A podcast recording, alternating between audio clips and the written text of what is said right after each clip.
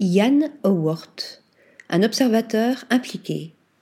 Donner au quotidien des petites villes d'Angleterre et de la classe moyenne la douce poésie d'un chant d'amour ou d'un drame mélancolique, voici ce qu'offre le travail photographique de Ian Howarth. Photographe documentaire, vivant à Brighton et d'origine péruvienne par sa mère, c'est avec ce regard entre deux cultures qu'il compose son œuvre.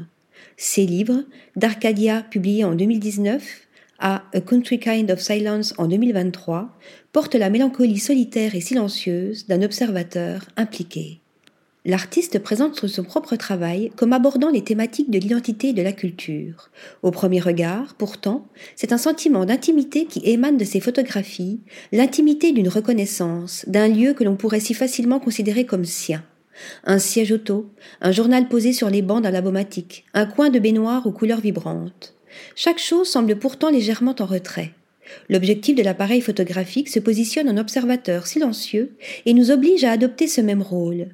Les lumières et les couleurs sont intelligemment utilisées pour aider le discours des images. Dans Arcadia, le bleu d'un couloir extérieur ou les néons flashés d'un comptoir de bingo offrent l'espoir d'un ailleurs, lorsque la silhouette rose d'un voile sur la plage accentue la présence solitaire d'une résidente.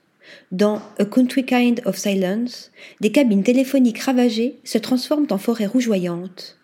Des images qui semblent nous raconter des morceaux d'histoires intimes et personnelles une ambiguïté entre reconnaissance et retrait, sans doute est-ce ainsi que s'exprime la quête d'identité du photographe.